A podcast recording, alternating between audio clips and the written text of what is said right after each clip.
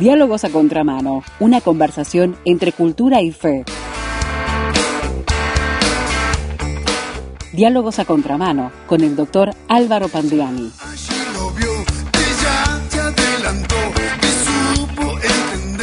Nos gusta observar, nos gusta mirar nuestro presente. El encuentro anterior hablábamos de mirar hacia atrás y cuánto a veces tenemos la tendencia a hacerlo como seres humanos en forma general, pero también está el desafío de mirar hacia adelante. Vamos a charlar acerca de ello con el doctor Álvaro Pandiani en esta nueva columna de Diálogos a Contramano. Bienvenido Álvaro, gracias por acompañarnos. Hola, ¿cómo estás Esteban? Muy bien, y aquí entonces mirando atrás la semana pasada y ahora desde el presente mirando hacia adelante. y la semana pasada, cuando hablamos de eso, de, mirar atrás, nos centramos y mencionamos la popular frase todo tiempo pasado fue mejor. Sí, sí, todo tiempo pasado. Y cuando hablábamos de eso también mencionamos otra expresión muy conocida, muy presente en el habla popular, ya ah. vendrán tiempos mejores. Ya vendrán. Lo habíamos dicho eh, en una en una parte de nuestra charla del martes pasado. Ambas frases, ¿sí? Todo tiempo pasado fue mejor y ya vendrán tiempos mejores, enmarcan el presente que vive la persona a la que se destinan, eh, a la que se destinan en un esfuerzo de transmitir aliento y ánimo en la crisis y la dificultad. El pasado fue mejor y el futuro también lo será. Por lo tanto, hay que aguantar hasta que lo bueno del ayer regrese. Más o menos esa es, es un poco la visión de la esperanzada eh, que se quiere transmitir a aquel que, está pasando, que la está pasando mal. Sí, sí. Eh, entonces, cuando lo miramos así, la vida parece una línea ondulante entre las buenas y las malas experiencias. Y de hecho, en general es así. Una vida estable y tranquila, jalonada de tanto en tanto por un momento especial de felicidad, y en otras oportunidades por alguna crisis. Entre estas, entre las crisis que nos puede llegar, puede ser una enfermedad más o menos seria, una pérdida laboral o una situación económica personal adversa, eh, una crisis matrimonial o, familiar, un accidente, cosas por el estilo. Lo que estás diciendo, Álvaro, entonces es que lo que parece que eh, nos marca son esos momentos disruptivos que salen de las líneas de continuidad más o menos estables. Claro, que hace que la vida parece que fuera una línea ondulada, entre las alturas de, lo bueno y, bueno, y esos descensos a los momentos difíciles de los que queremos salir eh, cuanto antes. Sí, sí. Y, bueno, justamente, eh, eh, también es cierto que los, esos momentos difíciles, esos malos momentos, pueden parecer más largos, a veces pueden parecer interminables porque son vividos con sufrimiento, con angustia, con dolor y también con incertidumbre. Y todo eso hace que cualquier persona, cualquier persona normal, Esteban, desee intensamente que terminen de, inmediato, que terminen cuanto antes. Eh, cuando uno sufre, y, seguramente esto te, evocará algún momento que pasaste, eh, parece que las horas fueran días y que los meses fueran años. Sin duda.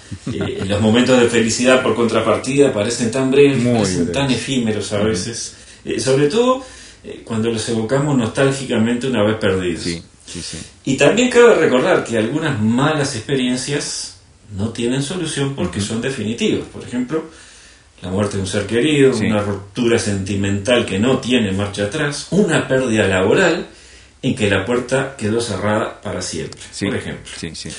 En el cristianismo evangélico tenemos una expresión para describir esto. En el cristianismo evangélico tenemos expresiones para describir muchas cosas, ¿verdad, Esteban? Y, tenemos, y yo la he escuchado desde que, desde que comencé a dar, mis primeros pasos en una iglesia evangélica, ya hace treinta y pico de años atrás. Y, y es una referencia derivada de comparar la vida con un camino. Un camino que anda a veces en las cimas luminosas de las colinas, donde el aire es claro y puro, y otra vez, otras veces, otras veces en lo profundo de los valles, allí donde, donde la espesura del follaje no permite entrar plenamente la luz del sol y se debe andar en terreno sombrío. Todo muy poético, muy poético, pero útil, útil para ilustrar las vicisitudes de la vida. ¿Sabés qué interesante es cuando nos encontramos con que esa figura del valle oscuro y la montaña iluminada, que, se usa tan a menudo, ¿sí? yo canciones, coros, eh, consejos, en fin, eh, a montones de esto, está presente, esta figura está presente nada menos que en el comienzo de la Divina Comedia de Dante Alighieri, que es una obra que fue creada a principios del siglo XIV. Y yo te voy a leer un fragmento bien cortito, cuatro renglones, que, que está en el canto primero de la Divina Comedia, ahí donde Dante comienza diciendo lo siguiente. Cuán penoso me sería decir lo salvaje, áspera y espesa que era esta selva cuyo recuerdo renueva mi pavor, pavor tan amargo que la muerte no lo es tanto. Pero antes de hablar del bien que allí encontré, revelaré las demás cosas que he visto. No sé decir fijamente cómo entré allí.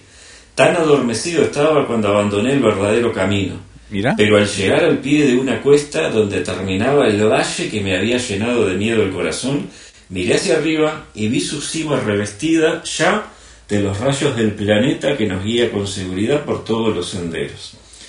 Eh, el planeta al que se refiere Dante Esteban eh, es, eh, es, el Sol, ¿sí? considerado uno de los siete planetas en la antigüedad antes del advenimiento de la astronomía moderna. Así que fíjate, ¿no? Si será antigua la imagen que usamos acá. Dante dice haber entrado en, un oscuro valle selvático por haber abandonado el verdadero, camino, El camino de la fe cristiana pero finalmente alcanza el pie de una montaña en cuya cima brilla la luz del sol. Eh, los valles oscuros y tenebrosos de la vida nos evocan palabras de las Sagradas Escrituras que hablan, eh, también en sentido figurado, de la pavorosa oscuridad del pecado, del temor, del sufrimiento y la muerte. y, yo estoy seguro que ya te viene a la memoria o, el pensamiento, Esteban, el Salmo 23. Sin duda. El Salmo 23 que dice en su versículo 4, aunque ande en valle de sombra de muerte no temeré mal alguno, porque tú estarás conmigo, tu vara y tu callado me infundirán aliento. Que en su traducción Dios habla hoy suena de esta manera, aunque pase por el más oscuro de los valles, no temeré peligro alguno, porque tú, Señor, estás conmigo, tu vara y tu bastón me inspiran confianza. Este salmo, y, y el versículo 4 en particular, Indudablemente Esteban han dado fuerza y consuelo a generaciones y generaciones de personas creyentes en los momentos de mayor dolor, de mayor tristeza y duda. Y si bien el Salmo 23 no se refiere específicamente al final de la vida, también por el versículo 4 ha sido usado como consuelo en esos momentos. El valle oscuro es una ilustración excelente de los momentos difíciles de la vida, de los que desearíamos poder salir cuanto antes en el anhelo de un tiempo mejor, más amable, más feliz. Otro pasaje también de los Salmos dice, Bienaventurado el hombre que tiene en ti sus fuerzas, en cuyo corazón están tus caminos. Atravesando el valle de lágrimas, lo cambian en fuente cuando la lluvia llena los estanques. Entonces el Salmo 84, versículo 5 y versículo 6, muy conocido para todos los asiduos lectores de la Biblia, que en, el, en la versión Dios habla hoy se lee de la siguiente manera. Felices los que en ti encuentran ayuda, los que desean peregrinar hasta tu monte. Cuando pasen por el valle de las lágrimas, lo convertirán en manantial y aún la lluvia lo llenará de bendiciones. El valle de las lágrimas, qué expresión El valle de lágrimas o valle de las lágrimas eh, no es simplemente una alusión a esta vida, como se usa popularmente hoy en día. Eh, ¿Sabes que de hecho podría tratarse de una referencia a un sitio geográfico concreto en Tierra Santa?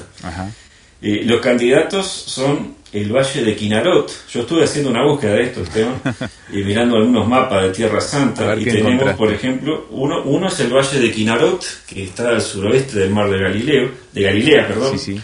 Y el otro podría ser el Valle de la Beca. Y acá recordamos que en la versión la traducción 1900, o revisión, perdón, 1909 de la Reina Valera, dice, en vez de decir el Valle de Lágrimas, dice el Valle de Bacá. De Bacá. Por eso me pareció que podría ser este valle quien está situado más al norte, al este de Beirut. Pero esto del Valle de, de, las Lágrimas o el Valle de Lágrimas, sea uno u otro, es una alusión que tiene que ver con el clima de Tierra Santa. Eh, según una fuente que usamos muy a menudo, que es el diccionario bíblico de, la editorial Certeza, el nuevo diccionario bíblico, esta fuente dice, en Palestina, donde llueve solo en cierta época del año, la tierra está cortada por muchos valles y lechos de arroyos angostos que están húmedos únicamente en la época de lluvias. Hasta acá la cita. Entonces lo que el Salmo 84 nos está diciendo es que aquel que pone en su corazón la palabra de Dios y se hace fuerte por la fe del Señor, logrará superar la peor sequía interior de su vida, así como la lluvia hace reverdecer los áridos valles de Palestina. Entonces, la expectativa por la llegada de tiempos mejores, por salir de esa sequía, de esos valles oscuros y tenebrosos, y la confiada afirmación acerca de que esos tiempos mejores llegarán, ha pasado al habla popular en la forma de frases de inspiración y ayuda de diverso tipo, de diverso origen, que procuran transmitir al, lector o, al oyente eh, la buena onda o las vibraciones positivas o la buena vibra durante sus momentos de dificultad, de necesidad y de dolor. Aquí algunos ejemplos. Veamos. Paciencia, sé fuerte y piensa, ya vendrán tiempos mejores. Otro, mejores tiempos vendrán y con ellos mejores personas. Claro. Otro, siempre vendrán tiempos mejores. Otro más, Dios me dijo vendrán tiempos mejores y yo le creo. Está, está con tono piadoso y espiritual. Otro, siempre vendrán tiempos mejores como el sábado y el domingo. ¿no? Esta porque no puede faltar el humor de la torrante. Sí, más bien. Y muchas otras variantes. También hay una canción llamada Tiempos Mejores de la cantante cristiana guatemalteca Zulmi Mejía, en la cual aparece también la expresión ya vendrán tiempos, mejores. Eh, es, habitual encontrar el concepto de la llegada segura, aunque en un plazo incierto, de tiempos mejores en las frases de inspiración y ayuda con contenido espiritual y cristiano. Algunos ejemplos. A ver. Ya vendrán tiempos mejores, mientras tanto sigamos confiando en Dios. Otro, ya vendrán tiempos mejores, la tormenta acabará y el sol brillará, los que sembraron con lágrimas con regocijo segarán, incorporando aquí un pasaje del Salmo 126. Otro, vendrán tiempos mejores, no te desanimes y sigue confiando. Está David con una imagen que evoca a Jesús de Nazaret.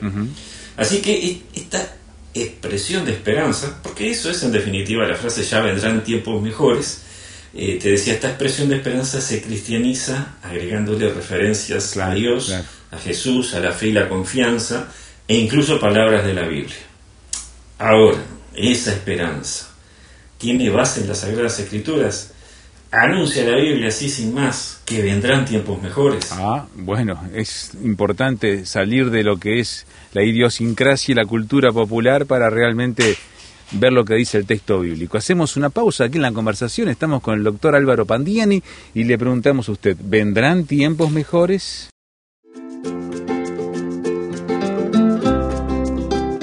Este año 2021 cumplimos 40 años de presencia en el Uruguay. No sería posible sin la gracia de Dios ni tu apoyo durante todo este camino. Gracias por ser parte. Radio Transmundial Uruguay.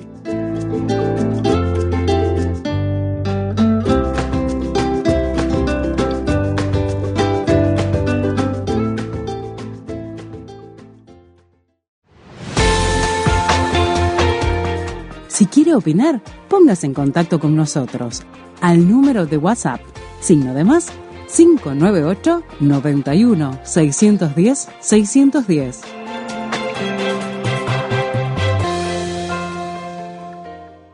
Volvemos de la pausa con el doctor Álvaro Pandiani, aquí en Diálogos a Contramano, en Radio Transmundial, preguntándonos, ¿miramos hacia adelante con la expectativa de tiempos mejores?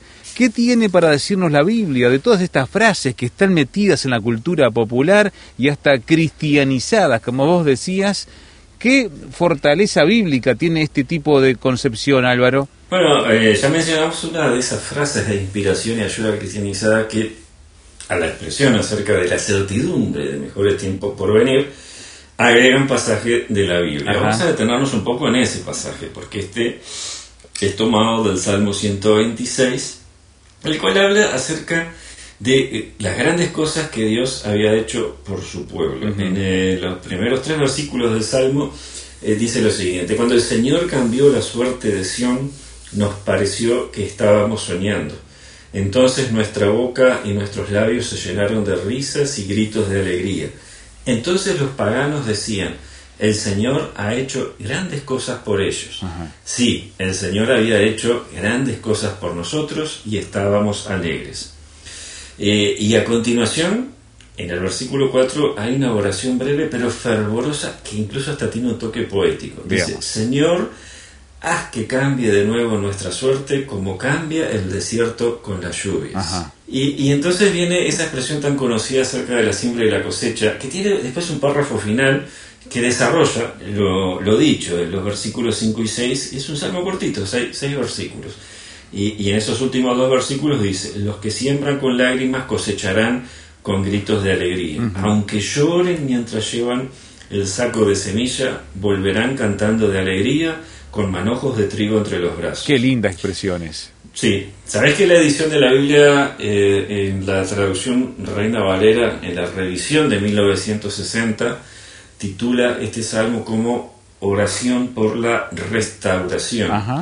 La revisión 1995 lo pone como testimonio de la restauración. Eh, esto quiere decir que los editores, editores contemporáneos, estos títulos no pertenecen a la palabra de Dios, sino que, como, como sabemos, son títulos que le ponen los editores.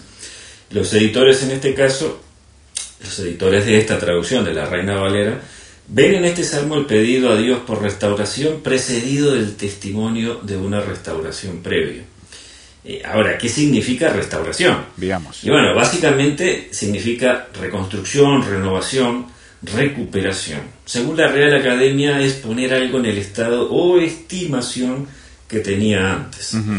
Eh, si en sentido figurado, Esteban, aplicamos esto a la vida de una persona, resulta que se habla de la renovación, de la reconstrucción, de llevar al estado y estima que antes tenía esa persona, cuando su vida, su conducta, su reputación, sus circunstancias vitales se han deteriorado alguien que la está pasando mal, sea o no sea responsable de lo mal, que, está. Los editores de La Dios habla hoy, eh, la traducción en la que leímos hace unos momentos todo el Salmo, con menos retórica tal vez, lo titulan Haz que cambie nuestra suerte. Eh, en otras palabras, este ruego dirigido a Dios es como que dijera, nos está yendo mal, ayúdanos a que nos vaya mejor, a que nos vaya bien como antes, cuando estábamos bien, porque tú, Señor, habías intervenido, habías hecho grandes cosas al punto que nos parecía estar soñando y de felicidad nos poníamos a reír y cantar. Lo que hice fue parafrasear sí, sí, sí. Lo que, digamos, el mensaje del. Pero en, claro, en definitiva es lo que hay en el sentir con más o menos palabras y en cualquier cultura, ¿verdad? Porque tanto lo sentimos nosotros como nuestro, como en aquella eh, eh, etapa más eh, de la vida oriental del mundo, ¿no? Claro, pero fíjate cómo es la estructura, además, eh, sí, eh, yo estoy totalmente de acuerdo contigo, es decir, nuestras expectativas no cambian, aunque hayan pasado 2.500, 3.000 años desde que este salmo fue escrito. Eh, pero la estructura que, que, tiene este salmo también nos está transmitiendo algo. A ver. Porque en el contexto de este salmo, la expresión, los que sembraron con lágrimas, con regocijo segarán, se vuelve una expresión de fe. ¿sí? La siembra es el presente doloroso y triste que toca vivir, pero la cosecha es el futuro de alegría y felicidad que vendrá cuando Dios intervenga otra vez como, antes, como lo había hecho en el pasado. Ahora, ¿qué hubo entre el recuerdo de lo que Dios hizo en el pasado y la expresión de fe en lo que hará en el futuro? Y lo que hay es el versículo 4, la oración. ¿Sí? Entre, entre lo que hizo antes y lo que esperamos que haga está la oración.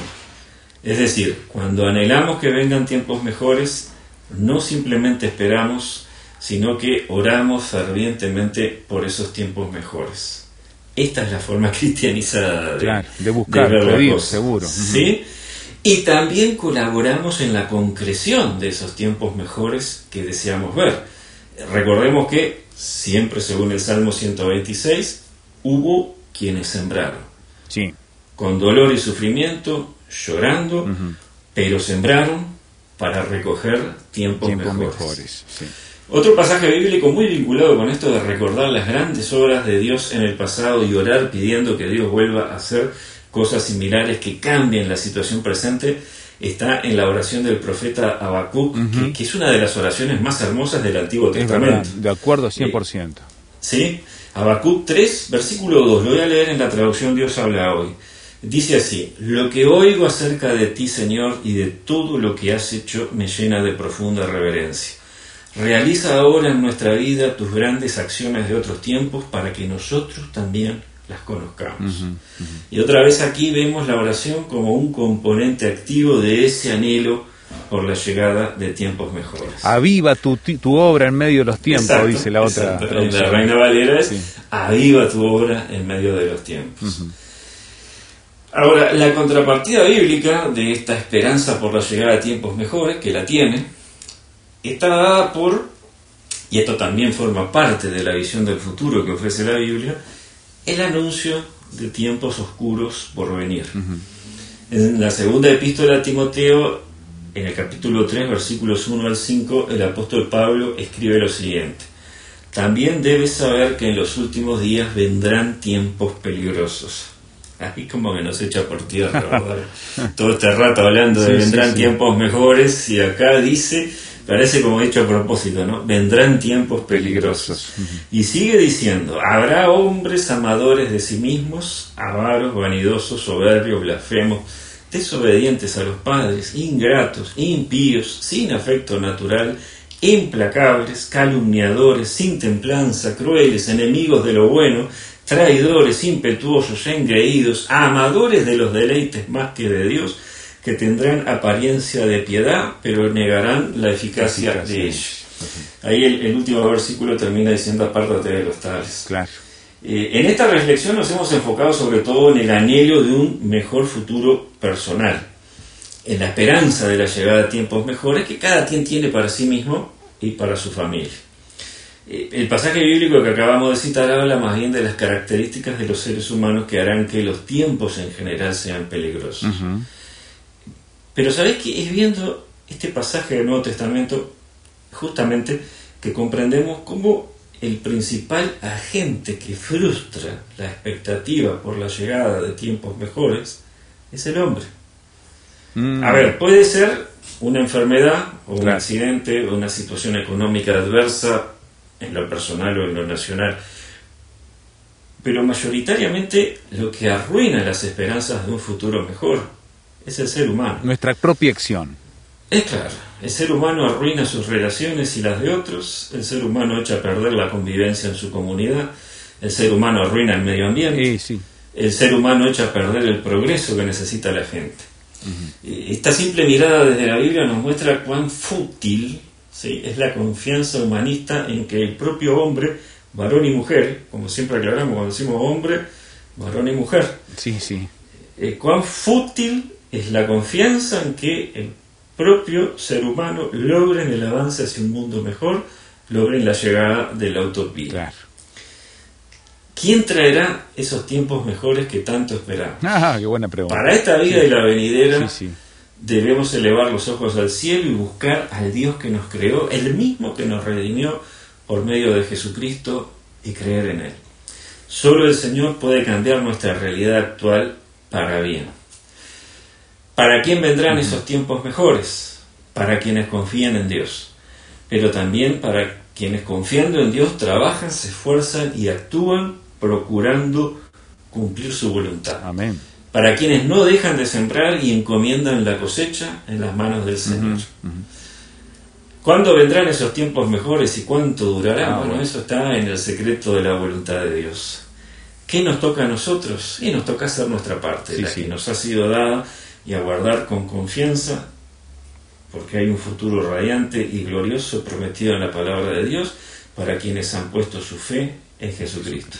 Y refrendando esto, voy a terminar este van con palabras del libro de Apocalipsis, capítulo 22, versículos 12 al 14, donde se lee, yo vengo pronto, y mi galardón conmigo para recompensar a cada uno según sea su obra. Yo soy el alfa y la omega, el principio y el fin, el primero y el último. Bienaventurados los que lavan sus ropas para tener derecho al árbol de la vida y para entrar por las puertas de la ciudad. Hmm. Amén. Un futuro rutilante para aquellos que cumplen la voluntad de Dios, ¿verdad? Así que a pesar que la experiencia humana está eh, embebida de todas esas otras situaciones, también podemos esperar un futuro de mirar hacia adelante rutilante, brillante, donde todo cambie de esa manera. Y usted, amiga y amigo oyente, desde el presente, ¿cómo se proyecta hacia adelante? ¿Cuál es su visión acerca de todo esto que está mostrado en forma tan clara en el texto bíblico? ¿Quiere opinar? Nos encantaría saber su opinión. 091-610-610 para mandar su mensaje de texto, un SMS o un WhatsApp escriba o mande un audio también, nos hace muy bien escuchar su voz y saber lo que está pensando acerca de esto de mirar hacia adelante con esperanza. 091-610-610. Eso si está acá en Uruguay, si está fuera y nos escucha de otro lado, agréguenos así, signo de más 598 91 610 610. También nos puede escuchar en nuestro sitio web rtmuruguay.org donde publicamos este audio para poder escucharlo nuevamente. rtmuruguay.org y sepa también que en la aplicación de Spotify, aquellos que usan también para consumir audio por allí, estamos con nuestro canal también alimentando y poniendo cada una de estas columnas. Sí, búsquenos por RTM Uruguay. Y contigo, Álvaro, entonces seguiremos mirando hacia adelante. Por lo que lo que tenemos nosotros ahora es siempre la próxima columna que está dentro de siete días hacia adelante y hacia ella miramos con expectativa. Te esperamos entonces. Bueno, miraremos entonces al primer martes de diciembre. Así es. Ahí te esperamos entonces. Ahí estaremos.